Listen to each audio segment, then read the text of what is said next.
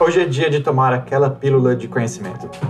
Na última semana de cada mês, vamos esclarecer e dividir com a comunidade do Clube Sentimental alguns dos mistérios do cérebro.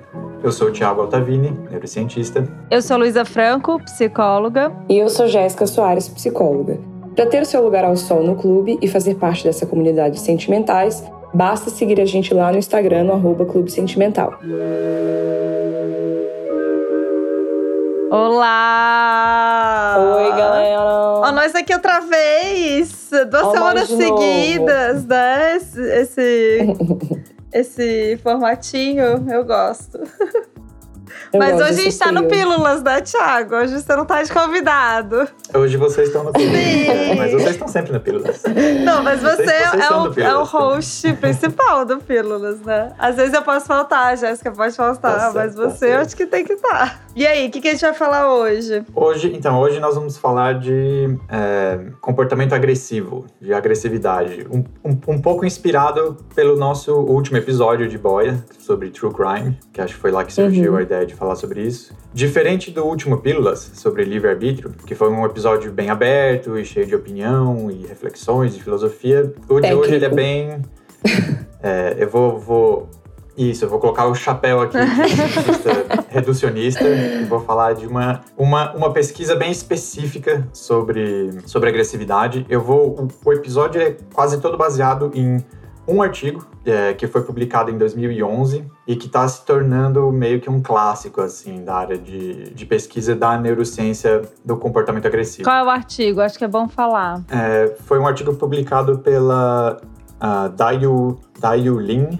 Na época ela estava no California Institute of Technology, hoje ela é professora na Hum. New York University. O artigo foi publicado na Nature e o título dele é Functional Identification of an Aggression Locus in the Mouse Hy- Hypothalamus, para quem quiser procurar a referência. E eu pensei, eu não sei, no fim das contas talvez nem seja tão necessário por episódio, mas eu pensei de só dar um aviso rápido aqui de que como a gente vai falar de comportamento agressivo e violência e uma intersecção que existe entre agressividade e sexo e violência sexual, isso pode ser um tema sensível às vezes para algum ouvinte. Então, se quiser ouvir com cuidado ou não ouvir esse Hum, episódio, é, isso pode fica aí. pra você. Alerta gatilho, galera. Boa.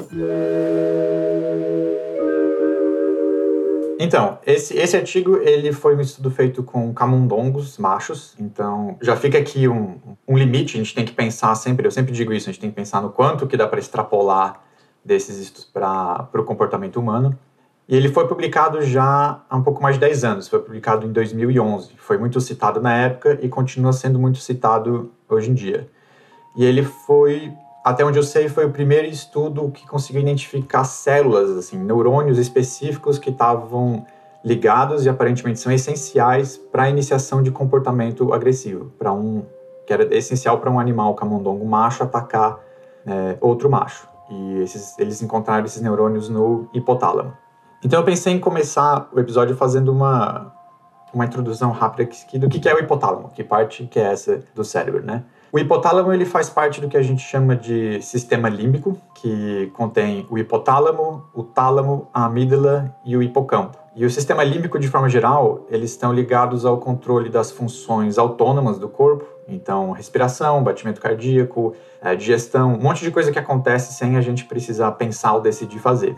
Também estão ligadas ao controle da homeostase, manter o equilíbrio bioquímico do nosso corpo. Também estão ligados à formação de memórias e talvez uma das coisas mais famosas do sistema límbico, que é ah, o processamento de emoções. É onde mais ou menos uma parte essencial do cérebro para a gente sentir é, fome, sentir raiva, sentir, sentir apaixonado, sentir alegre, triste. Mu- Muito disso está sendo processado, ou pelo menos começa a ser processado ali. Estado de alerta, né, também. Isso, estado de alerta. Se você está em alerta, se você está relaxado, o fa- famoso é, Aham. flight or fight, né, o fuga ou luta.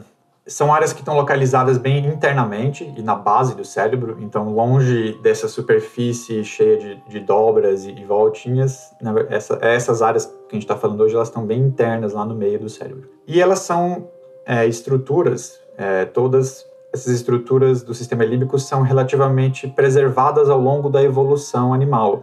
Ou seja, o, hipo, o, nosso hipotálamo é muito parecido com o hipotálamo de outros animais. Não só de outros primatas ou mamíferos, mas até de, de, de aves, de répteis. Comparado com o resto do cérebro, é uma das partes mais parecidas em diferentes espécies. Então, é por isso que a gente assume, tende a assumir que o que a gente estuda nessa área em modelos animais é tende a ser relevante para o comportamento humano porque são estruturas que ainda funcionam de forma é, relativamente parecida. Então, fazer estudo de processos mentais ou cognitivos que começam no sistema límbico em, em camundongo, ou rato, ou em macaco, é, pode, pode vir a ser. A gente Claro, isso tem que ser confirmado por isso sequente, mas tende a ser bastante relevante para É legal você falar isso, porque acho que às vezes as pessoas ficam ouvindo, gente, mas o que, que tem a ver o rato com o ser humano, né? Porque tem tanto é. estudo de rato, então é muito por isso. É diferente, é, se a gente, vai, se a gente uhum. for estudando, por exemplo, o córtex cerebral de um rato e querer estudar no rato tomada de decisão, processamento de informação sim, visual sim. ou esses processos uhum. mais complexos, é, é, aí é bem mais complicado. Uhum. Aí talvez seja difícil extrapolar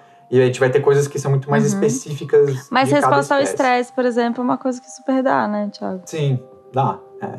Ex existem é, estudos clássicos de, tipo, de, de, depressão também com, com rato, que é, ao longo da história a gente foi vendo que muita coisa era extrapolável. E pelo menos um bom ponto de partida para é, depois. É, mas isso é, é legal a gente falar assim, dessas respostas mais emocionais, uma coisa mais instintiva, é isso.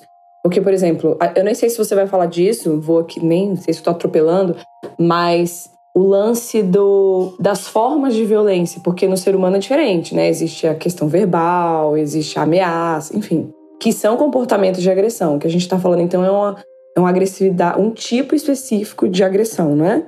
Exato. E você tocou num ponto muito importante aqui, que vai ser a diferença, e eu vou tomar cuidado em como eu uso a palavra uhum. agressão e a palavra violência. Porque no camundongo a gente consegue estudar agressão. Isso. Mas a gente não consegue estudar violência. É. Violência já é um conceito humano. Animal não comete violência. Quem comete violência é o ser humano. O animal, ele comete uma agressão. Ele ataca um outro animal. Quando a gente fala que um animal está sendo violento, cometendo violência, a gente está fazendo uma, a gente chama de antropomorfização, está uhum. humanizando o animal.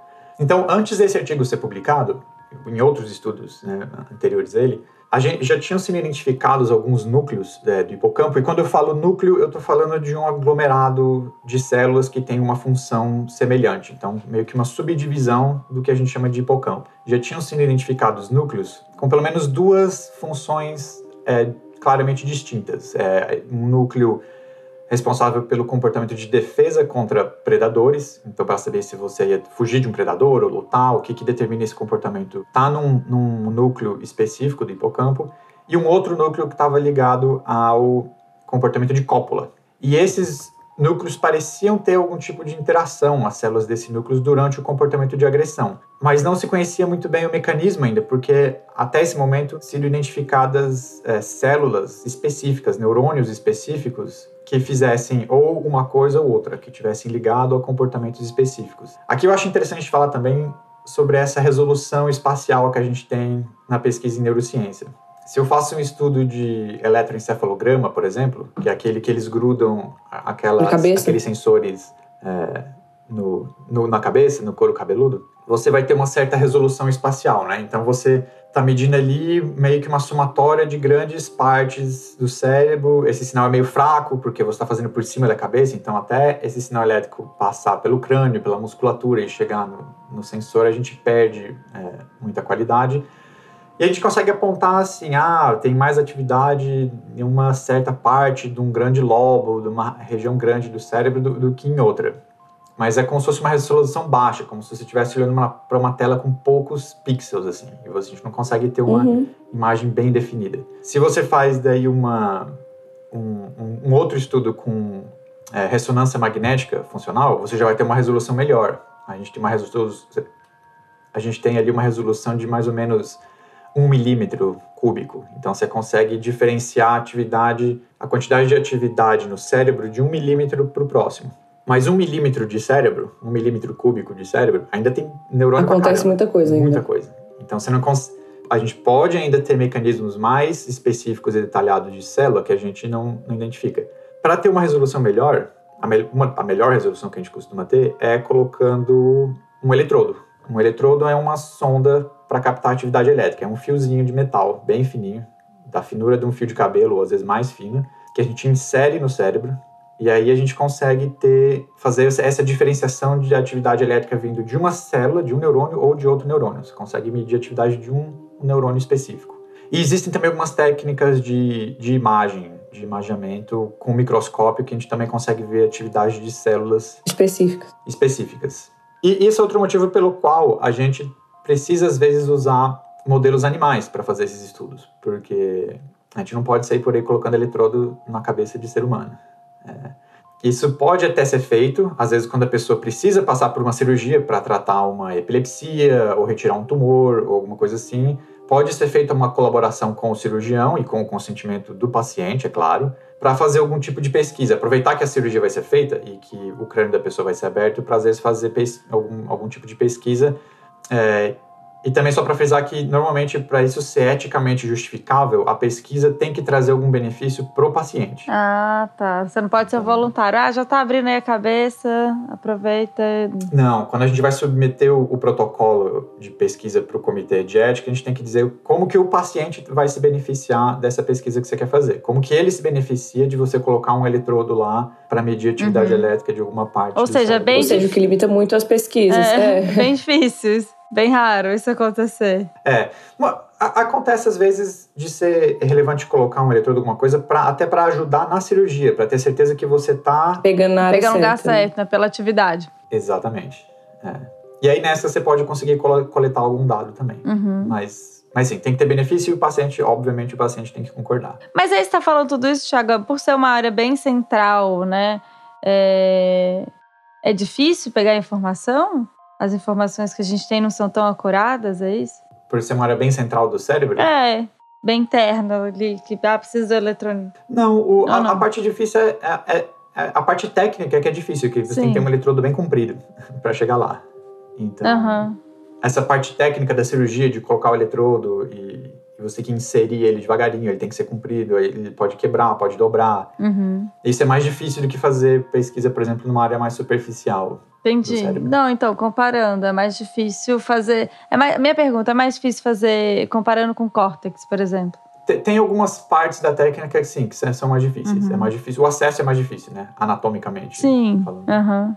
É, é ouvinte, pra quem não sabe, o córtex é essa partezinha da frente, tipo, como se fosse na testa, assim, um pouco. Né? É. Córtex pré-frontal, né? E o que isso tem a ver com a pesquisa, então? É, bora, tchau.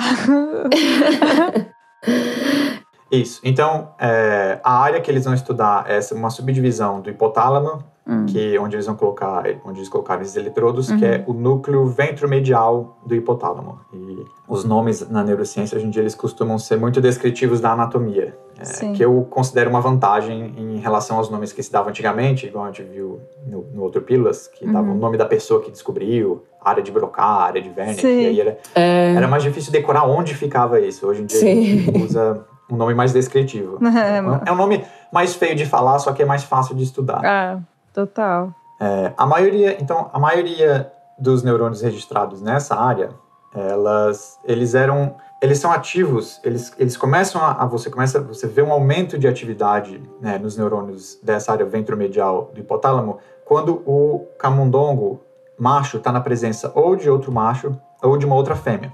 Hum. Então, como é a parte comportamental, né? O paradigma comportamental desse estudo que eles fizeram. Eles mantinham o camundongo vivendo numa caixa, numa gaiola relativamente pequena, que toda vez que eles, se eles colocavam um outro camundongo macho lá dentro, ele imediatamente via esse animal como um invasor do território dele. Uhum.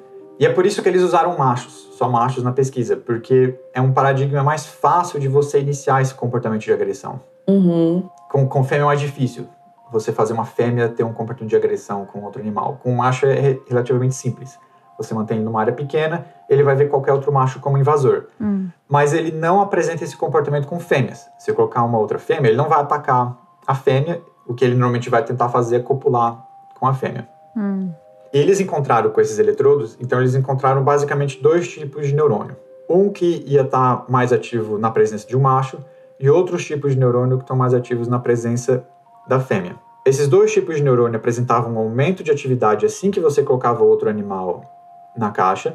Os que apresentavam maior atividade na presença do macho a atividade desses neurônios continuava alta ou até aumentava, ficava maior ainda, quando esse animal partia para o ataque e atacava outro macho. E os neurônios que respondiam para a fêmea, eles tendiam a diminuir um pouco a atividade, se mantinham ativos, é, mas diminuía um pouco a atividade quando o animal começava o comportamento de cópula. Hum. A maioria dos neurônios fazia isso, ia para um lado ou para o outro. Alguns neurônios, uma minoria, continuava, eles, eles Ativo nos Ele dois, nos dois ativo. momentos. nos dois momentos, tanto se o animal atacasse o macho ou coplasse com a fêmea, o neurônio continuava ativo. Então é é um neurônio que, digamos assim, não servia muito bem para discriminar o que, que Uhum. o nosso sujeito experimental estava fazendo. Alguns neurônios eles se mantinham hum, ativos tanto quando o animal partia para o ataque do outro macho, como quando ele começava a copular com a fêmea. Mas essa era uma, uma minoria, uma parte muito pequena dos neurônios, que tinha essa intersecção e que parecia não fazer essa discriminação muito bem entre se, se era um macho que, que o animal estava atacando ou era uma fêmea que ele estava copulando. Nós vamos voltar nisso mais tarde, então só queria que o ouvinte guardasse essa informação por enquanto. É. Existe uma, uma parte muito pequena, Hum. é, mas eles encontraram alguns poucos neurônios que. Se mantinham ativos tanto na agressão quanto na, quanto na copa. Sim, eu, tô- eu tenho uma questão disso aí, então eu vou segurar minha questão. Segue, A Thiago. gente vai levantar, a gente vai voltar nisso depois. Só que aí, aí tem, um, tem, tem um outro problema na neurociência, né? Então eles identificaram esses neurônios. Aí já dá, já dá pra gente dizer, então, que a gente conseguiu achar um neurônio que está especificamente ligado ao comportamento de agressão. Ah, agora a gente encontrou aquele neurônio que nunca tinha encontrado, um tipo celular específico que só está ativo e que causa o comportamento de agressão. Ainda não, porque a gente cai agora naquele problema famoso na ciência de que correlação não significa causalidade. Uhum. Então, esses neurônios específicos do comportamento agressivo, eles são consequência do cérebro ter tomado a decisão de agredir o outro animal ou eles são a causa? É por- Uhum. Entendeu? Eles estão ativos porque o animal foi pro ataque ou ele ter sido ativo causou que o animal fosse atacar? Ah, sim. A gente ainda Sim, sim. ah, nesse ponto a gente não sabe disso. Então, Uhum. esses pesquisadores, o grupo de pesquisa da, da ULEN teve que fazer mais um experimento. O que eles fizeram daí foi uma, uma manipulação genética desses animais com vírus, por meio de infecção de vírus, que altera o DNA de alguns neurônios, que é uma técnica que a gente chama de optogenética. A gente consegue, por meio da injeção de um tipo de vírus específico, com um tipo de material genético específico, tudo manipulado em laboratório, fazer com que alguns neurônios sejam sensíveis à presença de luz e que quando a gente joga luz em cima deles, eles se tornam ativos. Depois de fazer isso, a gente insere uma fibra ótica agora no cérebro e a gente consegue meio que on demand ativar esses neurônios a hora que a gente quiser, como se você tivesse acesso Sim, liga e desliga. Pim, pim, pim, sim. Como se agora o cientista tivesse na mão um interruptor que ele consegue, naquele núcleo bem específico de neurônios que a gente está falando, ligar e desligar eles a hora que quiser. Então a ideia era o quê? Ah, vamos ver então agora se quando a gente liga esses neurônios, o animal ataca. Sim, que aí Então você vai ver a isso. causalidade. É. Então o que eles faziam nesse caso era colocar animais dentro da caixa que o animal normalmente não atacaria. Que são outras fêmeas, como eu já falei antes, Uhum. ou machos castrados. Machos castrados normalmente não são atacados, porque eles não são vistos como uma ameaça. Hum. E dito e Legal. feito, colocavam um macho castrado ou uma fêmea lá, ligavam a luz, o nosso sujeito experimental ia e atacava, Atacava? Eu tô aqui. atacava a gente, a gente em suspense. É, e aí? Quero saber. Não, isso é tão... Ou seja, Foi, foi achou. interessante porque normalmente Ah. a gente faz, faz alguns controles e testa outras coisas só para ver a extensão né, daquele mecanismo, quão forte e significativo aquele mecanismo é. Então eles tentaram até com objetos inanimados. Eles pegaram uma luva de laboratório, essas luvas de látex, Hum, inflaram a luva e colocaram dentro da caixa. Ele falou assim: ah, vamos ver se ele ataca a luva. atacou. E o animal atacava até a luva. Hum. É, eles citam que existia uma probabilidade maior de ataque se eles mexessem o objeto, mas até objetos inanimados o animal atacava. Então, Caramba. Aí eles ficaram animados. Falaram, bom, parece que a gente encontrou um circuito que realmente é muito relevante para agressão. Tão relevante que se a gente fica ligando ele o tempo todo, o animal perde o controle e sai atacando o que tiver pela frente. Aí existia só mais uma coisa, mais uma lacuna, que é estabelecer a causa, essa é a causalidade, digamos, positiva, de que quando o, o circuito é ativado, o animal ataca. Eles queriam ver se existia causalidade negativa também. E se eu silenciar esse circuito, será que o animal para de atacar mesmo na presença de outro macho, que ele normalmente atacaria. Ah. Contraprova. É, exatamente, é a contraprova. Eles fizeram de novo um. Usaram uma técnica de manipulação genética, mas agora para fazer com que esses neurônios fossem Inibido. sensíveis. É como se fosse inibir esse sistema? Isso, Uhum. exatamente. É, Só que dessa vez eles fizeram esses fizeram uma manipulação genética para esses neurônios serem sensíveis a um tipo de droga específica. E achei curioso lendo o artigo aqui que a droga que eles usaram foi ivermectina. Olha que é uma aí. dro- Do, do, do Covid, gente. Quem não é, lembra? Uma droga que se usa para para tra tratar verme, eu acho. ou É verme, é verme. Verme. Verme, é. E que, enfim, que não tem ação, normalmente ação nenhuma no cérebro, mas eles conseguiram, por manipulação genética, fazer esses neurônios serem agora sensíveis à ivermectina. E aí eles injetavam ivermectina para inibir aquele, aquele circuito e viram que isso de fato acontecia. Quando eles é, faziam essa inibição forçada, o animal não. ele perdia esse, esse comportamento agressivo e não atacava outros machos. Ah, então não atacava. Desculpa, gente, eu perdi. É, Eu fiquei não, não atacava. Então, realmente funciona. Ou seja, tá ok. Funciona, é ou seja, aí. eles, assim, é um estudo, por isso que esse estudo ficou tão famoso, está sendo muito citado. Eles, eles foram que fechando todas as pontas, assim, por, por todos os meios, foram fazendo os experimentos necessários e acharam esses neurônios que parecem fazer parte de um circuito que é um circuito que é essencial. Pra, que é quase como se fosse uma. Claro que o comportamento de agressão ele tem- envolve muita coisa. Ele vai ouvir- envolver é, os sistemas sensoriais para o animal captar a presença de um outro macho, é, memória, olfato, é, tem um monte de coisa envolvida. Esse, essa rede no hipocampo, a gente pode pensar nela como se fosse uma espécie de afunilamento, onde acontece um, é esse switch, é um tudo ou nada. Se todas as condições para agressão estiverem presentes, essa rede vai ser ativada e o animal parte para a agressão. Senão, se ela não for ativada, não vai ter agressão. Então, embora o comportamento, o início do comportamento em si envolve várias partes do cérebro, você tem ali um afunilamento. Um determinante. Então é um é com um, um mecanismo de bloqueio, digamos assim.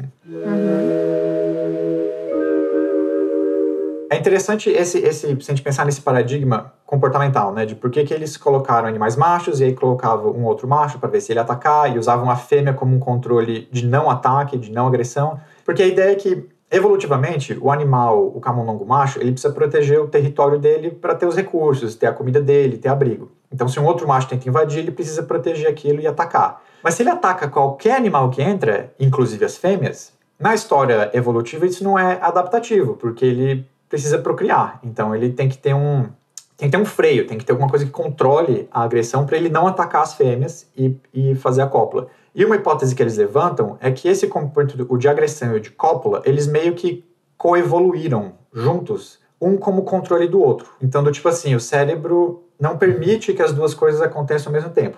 O cérebro colocou um bloqueio. Se uma porta abre, a outra obrigatoriamente fecha. E eles Será? tentam, eles Aquelas... falam experi- Será? É, então, essa é a minha pergunta. Então, eles.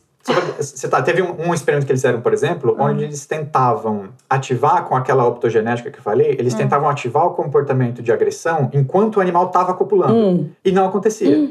Ele não troca da cópula para agressão. Ele faz- eles conseguiam trocar antes da cópula iniciar e depois que a cópula tinha acabado.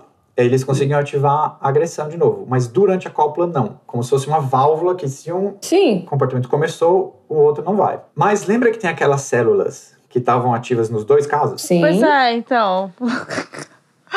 Essa eu tô que é a babadeira. É. É, essa já é uma especulação agora bem maior. Não é nesse artigo exatamente que é levantado. Em- Eu, eu vi outras pessoas que estavam comentando esse artigo levantam essa bola. Hum. De que essas células podem ser, a gente não sabe muito bem a função delas, elas podem ser algum resquício evolutivo, elas podem, na hora que o animal está partindo para um comportamento ou outro, elas podem ser meio irrelevantes, como se o cérebro não tivesse ouvindo, dando muita bola para essas células, Uhum. que, né, elas são uma espécie de ruído ali no, no sistema. Como elas são uma minoria muito pequena, isso não, não influencia e não confunde os comportamentos. Mas, talvez, num animal que não esteja, digamos assim, que não é um animal típico, saudável, essa intersecção, que normalmente é muito pequena, é uma minoria de células, se ela for um pouco maior, se tiver um certo limiar onde você tem células demais que se ativam nos dois casos, aí os comportamentos começam a se A confundir. se misturar. Olha aí. Hum. Olha, Olha aí, aí. Isso, são- Fala. É- Fala que eu tô Claro, a gente, a gente não tem os estudos específicos com aquela boa resolução fisiológica em humanos ainda, Aham. mas é uma bola que eles levantam, uma especulação grande, mas que talvez isso seja é, um, um- problema de violência sexual é, no ser humano. Isso poderia explicar, em alguns casos pelo menos, comportamentos e atitudes de violência É, sexual. é porque que no, seriam- no caso da. Isso misturando, a gente falando de agressão com o sexo, né? Mas eu, é, existe, por exemplo, a questão do sado, do maso, que eu Uhum. acho te- que tem um pouco desse lance da agressão, mas eu acho que tem muito mais a ver com dor, né? E aí sai um pouco, porque não necessariamente também uma coisa que gera dor né? é uma coisa que é uma agressão, entendeu? Uhum. É, Sim, Entendeu? aí sim, pega essa coisa- outra é, essa situação, coisa- eu acho. é. É, essa coisa do, do sadomasoquismo, ela envolve não só, ou pelo menos não necessariamente só a, esse lado de agressão, às vezes não, não envolve de forma nenhuma, mas é mais daí talvez uma intersecção entre Dor rede e de prazer e de Isso, dor. isso. Exato, pronto. Sim, É. mas não de agressividade. É. Porque a minha questão era essa, assim. Eu ia aproveitar que a Jéssica tá aqui, ela precisa sair já já, mas eu queria que ela falasse sobre isso. De, porque a minha questão é exatamente essa, dessa coisa de pessoas que cometem violência, estupro mesmo. Será que elas sentem prazer? Porque eu sempre fico pensando que talvez é uma coisa muito mais de dominação do que de prazer. Isso fica muito confuso na minha cabeça, assim. Não existe Sim. essa. A gente não consegue diferenciar. Responder. Se é uma questão né? de, de dominação, é um prazer em dominar o outro, ou se é uma questão eu sinto prazer gerando. é, Sendo agressivo. sendo agressivo. É porque, na verdade, eu não acho que é na agressão. Eu acho que é o gerar dor. Que Hum. aí entra na questão do. entra nos estudos do sadomaso e tal. É você saber que você está gerando dor, você está gerando um medo, você está gerando um desespero. Uhum. E aí eu acho que isso em algum lugar tem a ver com a dominação também. Mas eu não sei Uhum. se é prazer na agressão em si, entendeu? No Sim. comportamento agressivo. Entende? Eu acho que Uhum. aí vai pro outro lado, Sim. assim, da parada. Eu acho, né? Não sei. Aí eu teria Uhum. que ver os estudos em relação a isso. Mas pelo que a gente. A gente não descobriu ainda o que que é que dá prazer, no fim das contas. É, exato. É uma pergunta difícil. É né? porque né, por- pra cada pessoa é uma coisa, entende? Tem gente, por exemplo, as pessoas que. aqueles casos dos serial killers que sentiam prazer, é, ou pe- pessoas necrófilas, por exemplo, que existe um, um- lance agressivo de violência num corpo, mas um corpo que não sente dor, porque é um corpo que já tá morto. Aham. Hum. Então, onde que tá o prazer dessa pessoa, entende? Então é, de- é complicado, é babadeiro. É, É complicadíssimo. complexo. Nossa, gente, chegamos na necrofilia, de repente. Porque você não tá gerando vocês estão dor. trazendo e vocês estão trazendo uma outra camada importante que eu não tinha falado até agora e não foi parte desse estudo, Hum. que é a questão do prazer, É. Uhum. né? Porque eu tô falando de cópula, mas Não necessariamente de do Camões. prazer. É, não É. tá, é, É. verdade. A gente tá pulando corguinho aqui. É. Não, mas é justamente isso. É é importante para agora abrir, né? Como eu falei no começo do episódio, que esse episódio ia ser mais reducionista. Uhum. É importante leva- levantar esse ponto agora. Quando a gente tenta extrapolar isso para o comportamento humano, Tem outras várias variáveis. outras camadas. É, Uhum. esse mecanismo que eu expliquei aqui, ele pode estar presente, ele pode fazer parte, mas ele sozinho não vai explicar os comportamentos mais complexos perfeito. humanos. Uhum. Bora, Thiago. Continua. Então, mas é porque Hum. eu fiquei. Aí eu fiquei pensando nisso que, que a Jéssica falou, por exemplo. Uhum. Existem, existem várias formas é, de se uma, uma pessoa vai assumir um comportamento agressivo e existe ali por qualquer motivo, por prazer ou qualquer outro motivo que seja, Pra defender intenção- território, pra se para defender. defender território, para causar dor, que seja no Uhum. outro, alguma coisa assim. Sim. Existem várias formas de você partir para o comportamento agressivo, mas por que que alguns casos ou algumas pessoas usam o sexo, usam a cópula Uhum. para isso? Porque essa mistura, entendeu? Que eu achei que Aí, Pode- mas aí a gente pode- já entra mais no lugar do vamos tirar um pouco da violência e mais pro fetiche. eu, eu, eu, eu fiquei pensando, de novo, isso agora a gente está só especulando, mas eu Hum. fiquei pensando que podem ser dois lados da mesma moeda, entende? O estupro, Sim. a violência sexual e o, o feitiço, eles podem ser dois lados da mesma moeda. Um Nossa, mas aí acho que aí a galera da sadomasoquista vai ficar chateada de ouvir isso. Ou não? Eu acho que não. Eu já. Eu já Ouvintes, eu já, manda já... DM. Se você curte aí uma coisa, chicotes e tal, de um jeito. Eu não sei. Que, como é que as pessoas se sentem ouvindo isso? Eu já, eu já passei algum tempo dando uma boa lida em, ah. em fóruns, em, em, em, grupos online, gente que discute é, uhum. esse tipo de coisa. Ah. E eu entendo que muita gente aceita até relativamente bem essa teoria. que essa coisa do sadomasoquismo, da dominância, vem sim de uma, uma tendência ou um impulso natural de, de agressividade, de violência, de causador. Sim. E que as, as práticas BDSM buscam hum. falar, já que eu tenho isso dentro de mim, como que eu posso explorar isso de forma saudável hum. é, e segura? Sem né? prejudicar o outro. Então eu tenho essa é, coisa. Ah, entendi. Então reconhecer então, vamos, vamos, é saudável, isso, de alguma é, forma. Vamos. É, exatamente. Uhum. Eu, eu, tenho esse impulso é, que, que desenfreado pode machucar alguém, uhum. que me causa prazer, mas que eu quero. É, explorar explorar essa, essa intersecção, essa mistura que, que pode envolver é, sexo e agressão. Uhum. É, mas eu não quero de fato, racionalmente eu sei, eu não quero de fato machucar, machucar ninguém. Então, como a gente pode estabelecer é, protocolos, uma linguagem, você tem toda uma, uma cultura em volta disso para fazer aquilo de forma é, uhum. segura.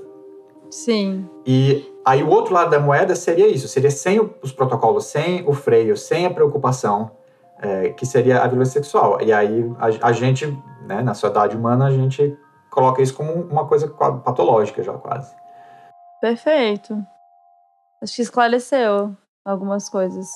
Faz sentido. E é muito louco, né? Quando algumas pessoas têm, eu acho, têm prazer nessa coisa de dominação. Gente, veio um exemplo nada a ver na minha cabeça, que não tem nada a ver com sexo, mas é engraçado. Meu, minha primeira casa aqui na Austrália, os vizinhos, aqui é tudo casa meio geminada, né? Então a gente escuta muito o vizinho. E aí eu lembro que ele tinha uma atitude de dominação com a Siri.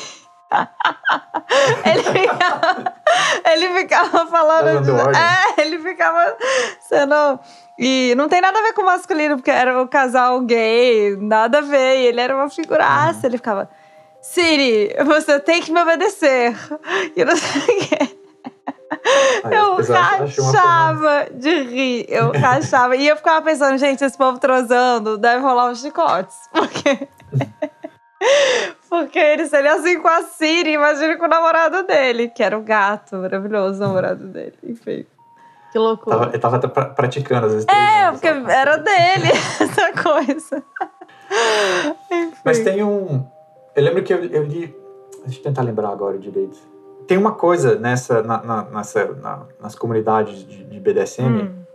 que até mudou recentemente. Existia uma ideia de, de alguns, alguns preceitos, alguns princípios que você tem, teria que ficar de olho para fazer as coisas de forma segura.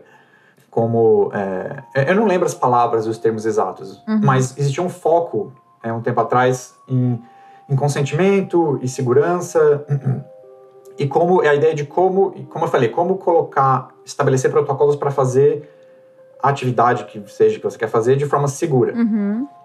É, e eliminar riscos. E teve um, tem uma mudança de uns anos para cá que um outro grupo começou a, a, ter uma perspectiva diferente e falar assim, não, nada do que a gente faz vai ser sempre 100% seguro. O importante é estar tá ciente dos riscos. Hum. De quais são os riscos se eles são grandes ou pequenos e que riscos eu estou disposto a correr. É, que eu acho interessante. Então. É um bom questionamento. Eu acho que tem gente que às vezes faz na hora, porque. Ou, sei lá, vai lá no momento da emoção, aí depois para pra pensar e fala: hum, acho que não curti muito aquilo, não. Porque às vezes. Muito, então, muita coisa, se você for procurar conselho nas comunidades, eles vão falar sempre para você. É, e baby steps, né, passo, pequenos passos, passos de bebê, devagar, estabelecer palavras de segurança, ter uma conversa com o parceiro ou parceiros que precisa fazer isso antes pessoas. sobre o que cada um espera, uhum. estabelecer os boundaries, assim, os, os limites claramente para ninguém passar, uhum. é, respeitar sempre a palavra de segurança, se é Sim. é para fazer uma pausa, se é para parar.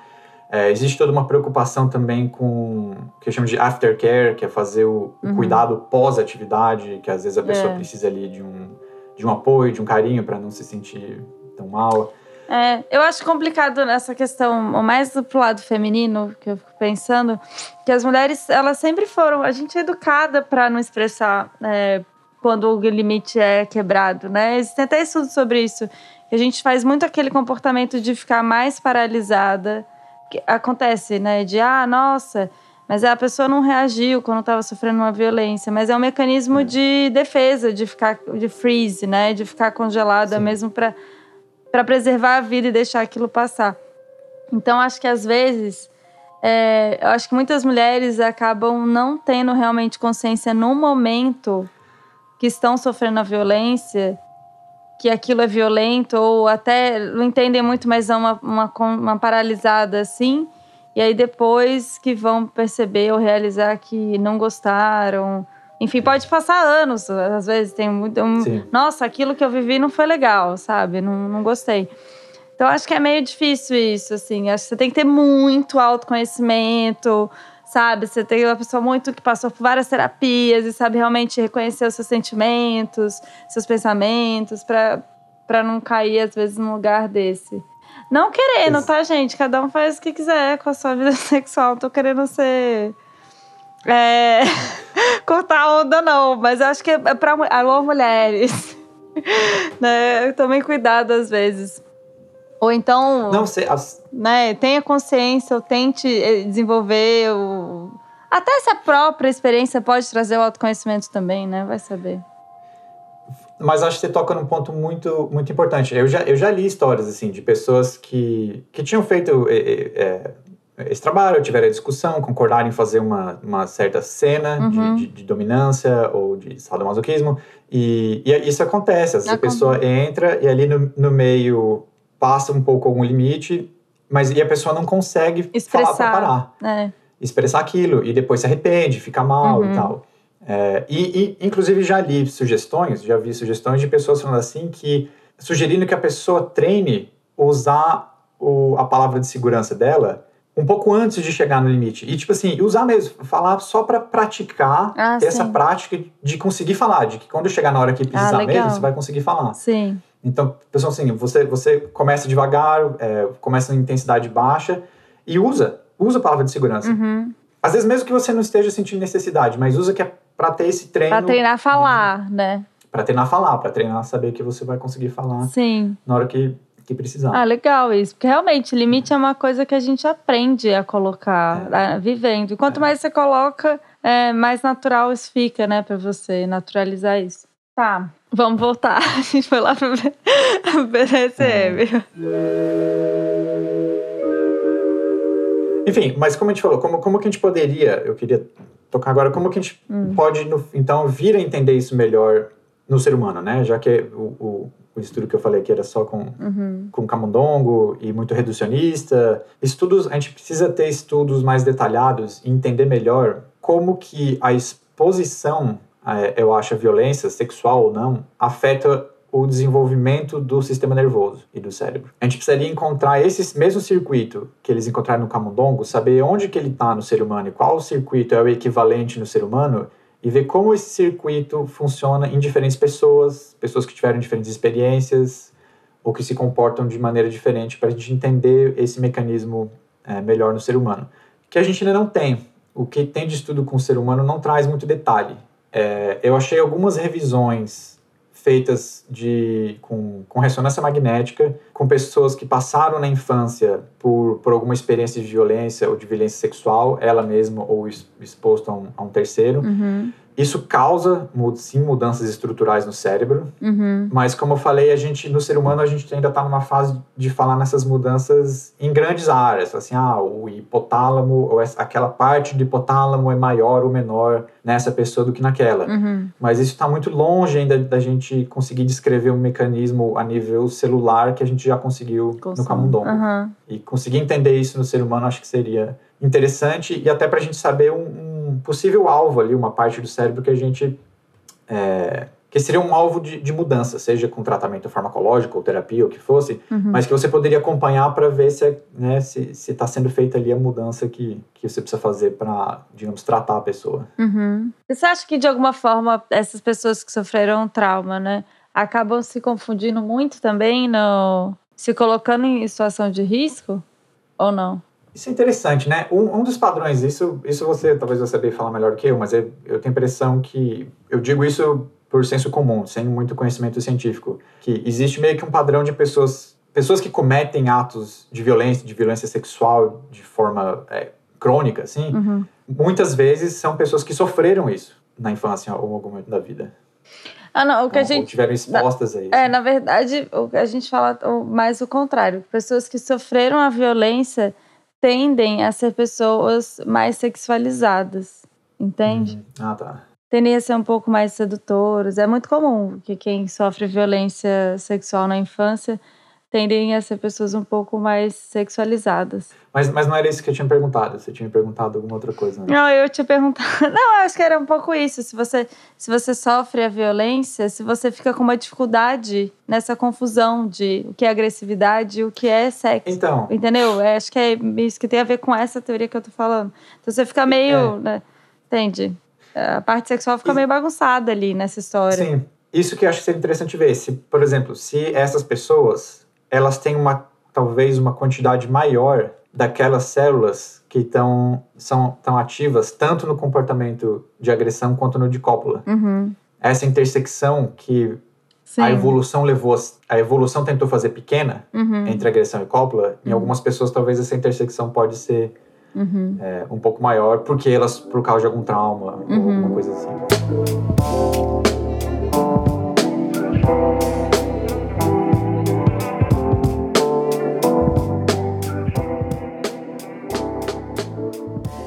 Gente aprendeu hoje, Thiago? A gente aprendeu que já, já foi identificado em camundongos, é, pelo menos, o, um grupo, um circuito neural, né? uma rede de neurônios que atua especificamente e num mecanismo de bloqueio define se o comportamento agressivo vai acontecer ou não. Uhum. É, que esse sistema ele funciona num, num esquema quase de contrapeso com o comportamento de cópula, então, uhum. um, um, mecanismo de bloqueio, onde se o comportamento de agressão começa, você não tem a cópula, uhum. ou se o comportamento de cópula começa, você não, não vai parte para agressão, mas que existem, nos camundongos pelo menos, eles encontraram algumas células que estão ativas nos dois comportamentos e que isso levantou na neurociência e ah, na neurociência isso levantou a hipótese de que essa intersecção que é que é pequena na maioria dos animais, talvez seja maior naqueles animais que fazem a confusão, ou talvez explique no ser humano uhum. o comportamento de violência sexual. Esse mecanismo pode estar relacionado, mas que isso hoje ainda é uma especulação que a gente precisa investigar mais. Muito bem, arrasou, adorei. Acho que a gente falou de várias coisas, né? É, que, que fazem a gente se refletir sobre a, a nossa própria sexualidade de alguma maneira. E eu achei legal essa, essa ideia que a gente chegou que, independente de qual ouvinte, qual é a sua tara aí, né? É, não necessariamente é, isso pode ir para um lado negativo de violência, né? Se você tem isso consciente, tem toda uma comunidade aí que explora isso. E dando a ressalva que fazer isso de uma maneira saudável é sempre fazer isso de uma maneira consciente. E onde você se, onde você se sinta sempre no controle. Isso é, isso é uma coisa que eles sempre frisam, é importante. Muito bom. Ótimo. Perfeito. Então tá, gente, ficamos por aqui. Esse foi o Pílulas. Se você tiver alguma dúvida, algum comentário, fala lá com a gente no nosso Instagram, no arroba Clube Sentimental. O último Pílulas foi, foi polêmico, né? A gente já sabia. Várias pessoas mandaram mensagens, é, vieram comentar comigo, comentaram com você. Teve um amigo meu, ouvinte, que ele falou assim: Nossa, Luiz, isso vai parecer meio esquisito, mas no minuto tal você deu uma risadinha tão nervosa de ai meu Deus. que eu me identifiquei, né? Aí eu falei, é. Aí eu até voltei lá e vi, realmente, eu dei um. Ai, tá bom, Thiago. Foi muito bom. Bom, é isso. Ficamos por aqui. Até o próximo. Obrigada, Thiago. Até a próxima. Obrigado a você. Lembrando que esse podcast é uma produção independente do Clube Sentimental e seu apoio é fundamental. Segue a gente lá no Spotify, marca cinco estrelinhas, é importante. No Instagram, o perfil é o arroba Clube Sentimental. As artes são feitas pela Beatriz, do arroba Atento e Forte, e a edição de áudio é feita pelo Aloysio, do arroba Som do Cosmo. Até mais!